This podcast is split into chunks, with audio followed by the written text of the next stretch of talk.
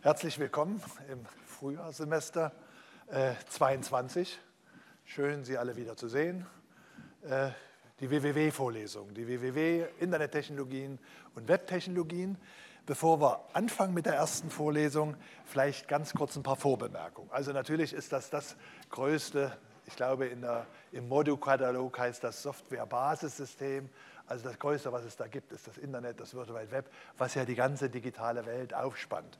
Was wollen wir in der Vorlesung machen? Also es ist ja immer gut, wenn man so ein klein bisschen vorher schon Bescheid weiß, damit man dann, wenn dann in die Details gegangen wird, man das einordnen kann. Also wir starten mit zwei Vorlesungen. Einerseits äh, zu dem ganzen Bereich Internettechnologien, Internetworking, Netz der Netze und das zweite dann das World Wide Web, was ja die Killeranwendung des Webs ist. Das ist die Einführung. Und dann, bevor wir loslegen, müssen wir uns ein Stück äh, Gedanken machen, was soll denn überhaupt über so ein Netz kommuniziert werden? Was sind denn das für Medien? Was sind das für Medientypen, äh, die wir da besprechen? Was ist denn überhaupt Information? Eine kurze Geschichte zur Kommunikation. Äh, ich löse immer Erstaunen aus, wenn ich sage, ich äh, bin Professor geworden, als gerade das World Wide Web erfunden wurde. Und das führt manchmal dann zu den Überlegungen, ob ich nicht schon lange tot sein müsste, äh, weil uns das so selbstverständlich ist, das Web, und das ist erst 89 und richtig populär, erst Mitte der 90er Jahre mit dem Webbrowser, wo man dann irgendwie mit äh, Move and Click äh, Aktionen ausführen kann. Also wir wollen dann sprechen, was ist Information, wie wird die denn kodiert, wie kann man sie darstellen, in welcher Weise kann man sie kommunizieren. Und dann gucken wir uns ganz spezielle Typen an von, äh, von Medien, also Grafik, Audio, Video. Das ist ganz interessant, weil das so ein bisschen auch ein Verständnis weckt, um welche Mengen von Informationen es geht, die wir da über die Netze kommunizieren wollen. Das ist das zweite Kapitel. Und dann im dritten Kapitel geht es dann um wirklich die Basics der Internettechnologien. Müssen wir uns angucken, was sind denn Rechnernetze, wie funktionieren die, da gibt es verschiedene Technologien, wie werden die zusammengeschlossen, wie wird dann mit Hilfe des TCP-IP-Protokollstecks des Internetprotokollstecks so eine gemeinsame Software-Schicht über diesen Netzwerkverbund gelegt, sodass der Nutzer von oben dann den Eindruck hat, dass das alles ein homogenes Netz ist. Und da werden wir uns dann die einzelnen Protokolle ein bisschen genauer angucken. Äh, das ist eine relativ komplexe Protokollsuite, die das, was dann am Ende so selbstverständlich klappt wie das Internet, möglich macht. Das ist unser drittes Kapitel. Das vierte Kapitel, da schauen wir uns dann das Web genauer an. Also wie ist das aufgebaut? Was sind die äh, drei grundlegenden Säulen? Wie hat sich das weiterentwickelt? Äh, was ist denn Webprogrammierung? Was sind Webservices? Wie funktioniert denn überhaupt eine Suchmaschine? Und auch das Thema Semantik Web werden wir besprechen. Und dann gibt es so ein bisschen einen Abbinder mit Cloud-Technologien. Da wollen wir aus der Richtung drauf schauen, dass Cloud ohne Internettechnologien gar nicht möglich wären.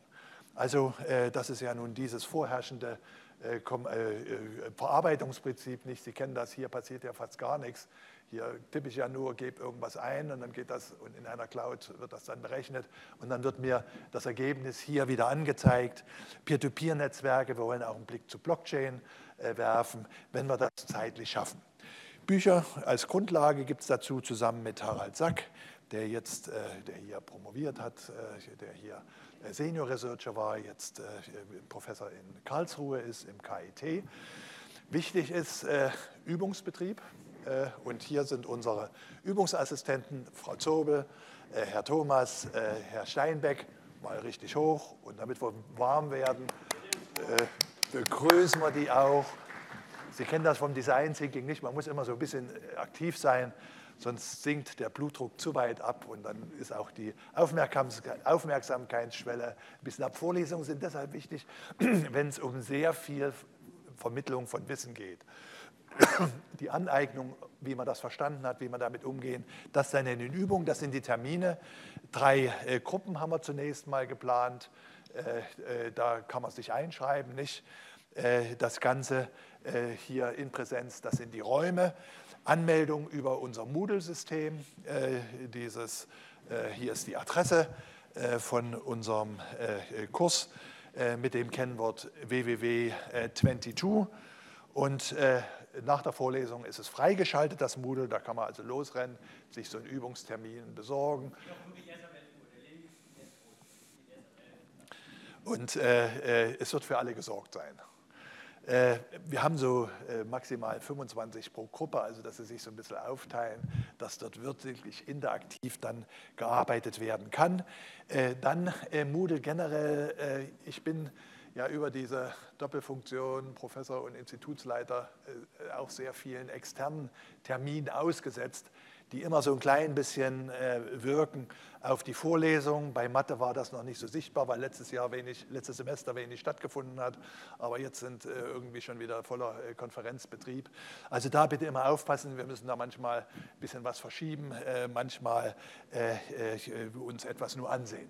Vorlesungstermine sind also dienstags und donnerstags 9 Uhr hier im Hörsaal, im Hörsaal 2.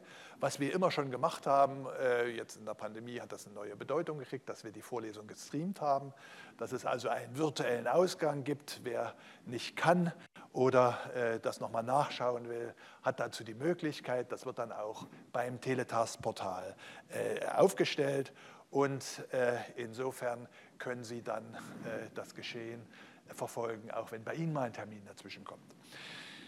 Diese Leistungserfassungskriterien, das muss immer in der ersten Vorlesung besprochen sein, dass Sie wissen, äh, was wir von Ihnen erwarten, äh, was Sie äh, tun dürfen, tun müssen, um am Ende da Ihre, Ihre Punkte, ECTS-Punkte zu kriegen. Also aktive Teilnahme an der Übung ist wichtig. Es gibt wöchentliche Übungsaufgabe. Die werden immer mittwochs ausgegeben. Sie haben dann eine Woche Zeit, sehen Sie hier ganz genau, elektronisch lässt sich das ja immer erfassen, 23, äh, 59. Ich empfehle nie so genau da irgendwie zu versuchen, die 59 zu erwischen. Das kann mit nicht synchronisierenden Uhren manchmal schiefgehen. Ich empfehle auch die 50 Prozent Punkte, die wir immer von Ihnen erwarten, für jeden Zettel auch nicht so genau anzupeilen. Also versuchen Sie lieber die 100 Prozent anzupeilen. Und wenn da mal was schief geht, ist kein Problem, als da mit den 50 Prozent äh, zu machen. Wir haben da, äh, äh, rechnen da das Semester in zwei Teile und haben dann irgendwie über die Übungsaufgaben gerechnet, dann diese Erwartung an Sie. Gibt eine Zwischenklausur, etwa äh, nach ja, Drittel, Hälfte, wo Sie in den Stücken Gefühl kriegen sollen, äh, was wir von Ihnen erwarten in der Endklausur. Und die Endklausur im Moment, äh, die äh, wird dann am Ende der Vorlesung sein, äh, gewertet äh, wollen wir das so machen, dass wir äh, etwa ein Drittel die Zwischenklausur in die Endzensur nehmen, zwei Drittel die Endklausur, die, was Sie in den Übungen so anstellen, aktive Mitarbeit, da wird immer mal sicherlich was vorzurechnen sein. Das geht in die Note ein. Und also Zwischen- und Endklausur 90 Prozent, der Rest kommt dann durch diese Übungsaufgaben und Seminare. Und wir machen, steht jetzt hier so ein bisschen großzügig zur Notenverbesserung, ein Angebot einer, optimal, einer optionalen mündlichen Prüfung nach der Endklausur, wenn Sie das Gefühl haben, es ist schiefgegangen, Sie könnten viel mehr, als was in den Zensuren ist. Äh, aber äh, das ist nicht nur so wirklich Notenverbesserung, sondern das ist eine Prüfung und äh, in den meisten Fällen führt es zur Notenverbesserung. Wenn man sich natürlich da nicht vorbereitet, dann sollte man sie gar nicht machen. Internet in der Vorlesung ist natürlich klar, dass für so eine Vorlesung das Internet schon eine Rolle spielen ich soll. Ich habe das über das Stream gesprochen, also äh, äh, über das Internet äh, live mit unserem äh, Teletask-System. Äh, und wir werden natürlich in der Vorlesung dann auch genau besprechen, wie das geht. das ist www.teletask.de. Da können Sie die Vorlesung abrufen. das ist immer so ein paar Stunden, also es wird gestreamt und ein paar Stunden nach Abschluss der Vorlesung ist sie dann auch dort äh, archiviert äh, zur Verfügung und kann dann abgerufen werden als äh, Video on Demand. Teletask, das ist am Ende so ein Kofferchen, ist da ein bisschen versteckt da hinten. Also ein sehr mobiles System, wo man Dual Screen kriegt, also wo der Vorlesende und was er demonstriert in den meisten Fällen sind das PowerPoint-Folien, aber beim System, das System nimmt einfach den Screen auf. Unser ganzes OpenHPI basiert auf diesem Teletas-System. Plug-and-Play-System, Kamera reinstecken, Mikrofon reinstecken, Knopf drücken, Start. Es geht los, Pause drücken, wenn eine Pause ist und Stopp, wenn Stopp ist. Und das ist alles, was man machen muss. Die Box hier, die zeichnet dann auf, die kann das streamen wenn wir jetzt hier für die Vorlesung streamen, dann machen wir das nicht über die Box, machen wir das mit einem größeren System. Aber äh, insoweit geht dieses äh, System dann schon sehr weit. Äh, Sie sehen, es ist auch schon ein paar Jahre zugange. Wir haben da jetzt inzwischen 650 Serien, Vorlesungs, also Vorlesungen, nicht Einzelvorlesungen, sondern Serien aufgezeichnet, 7800 plus äh, Aufnahmen, 3000 Vortragende, auch unsere Konferenzen wären immer da. Wer das also noch nicht gesehen hat, sollte da mal hingucken. Was man machen kann, ist, äh, hat mich immer gewundert, dass das von den äh, Studierenden gar nicht so angenommen ist. Früher, als ich studiert habe, hat man sich äh, Notizen gemacht. Da gab es ja das alles nicht. Und deswegen dachten wir, wenn wir hier sowas streamen, dann bieten wir auch an, dass man ein multimediales Skript hat. Also Sie können im Laufe der Vorlesung, müssen sich da einloggen, die Aufnahme für sich beschreiben. Also können sich Notizen machen, können sich da äh, URLs hinsetzen, sodass Sie, wenn Sie später wieder drauf gehen, dann wirklich auch Ihre Notizen dort wiederfinden. Also so multimediales Skript. Gut, das also zur Einführung. Haben Sie Fragen? Haben Sie Lust mitzumachen? Sie können sich ja immer noch ein paar Tage entscheiden, nicht? Äh, äh, ich denke, was ein Stück, äh, Sie werden das merken, Sinn und Zweck der Vorlesung ist, so ein großes Bild zu zeichnen, weil Sie natürlich dann in den weiteren Spezialveranstaltungen an ganz bestimmten Stellen richtig in die Tiefe gehen. Und es ist immer wichtig, auch irgendwie das große Ganze im Blick zu haben, was manchmal dann gar nicht gezeigt wird. Also das ist unser gemeinsames Ziel.